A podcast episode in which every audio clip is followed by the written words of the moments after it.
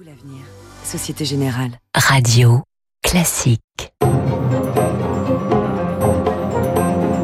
Radio classique, l'édito politique avec le Figaro. Avec Guillaume Tabar, bonjour. Bonjour François Geffrier. Elisabeth Borne confirmée à Matignon, on en parlait hier, place maintenant au remaniement. Alors peut-on en deviner les contours?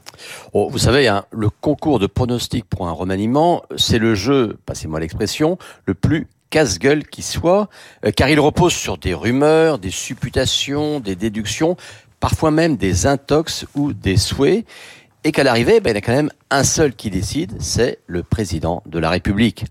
Alors, ça fait plusieurs semaines que le départ de Papendiaï est donné pour certains, celui de François Braun, Jean-Christophe Combe ou Marlène Schiappa pour probable, celui d'Olivier Klein ou Olivier Véran comme possible. Bon, on sera fixé ce soir ou demain.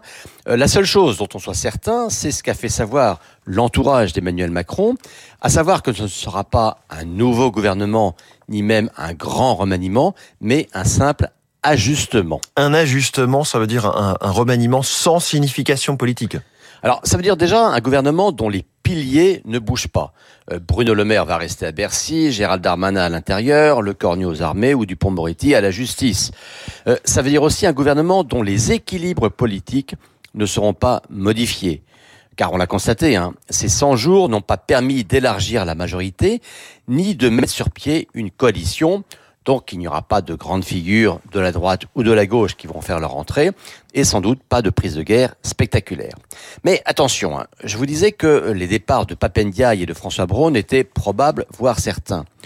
Or, l'éducation nationale et la santé, ce ne sont pas ce qu'on appelle des portefeuilles régaliens, mais ce sont assurément les deux secteurs qui intéressent et qui concernent le plus euh, les Français.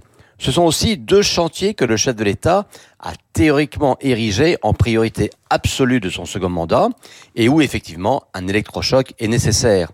Donc si les deux titulaires étaient remplacés, eh bien Emmanuel Macron aurait plutôt intérêt à en faire un puissant symbole politique au sens noble du terme euh, plutôt qu'à parler de d'ajustement. Alors pourquoi ce mot utilisé par l'Élysée? Bien pour deux raisons. La première, c'est qu'aux yeux de l'opinion, le seul remaniement qui a une signification, c'est un changement de Premier ministre. Euh, quant au ministre, hein, à part trois ou quatre, il reste souvent de parfaits inconnus. Euh, donc la liste qui sera publiée aura un côté, euh, on reprend presque tous les mêmes et on continue. Et donc oui, cela donnera une simple impression d'ajustement.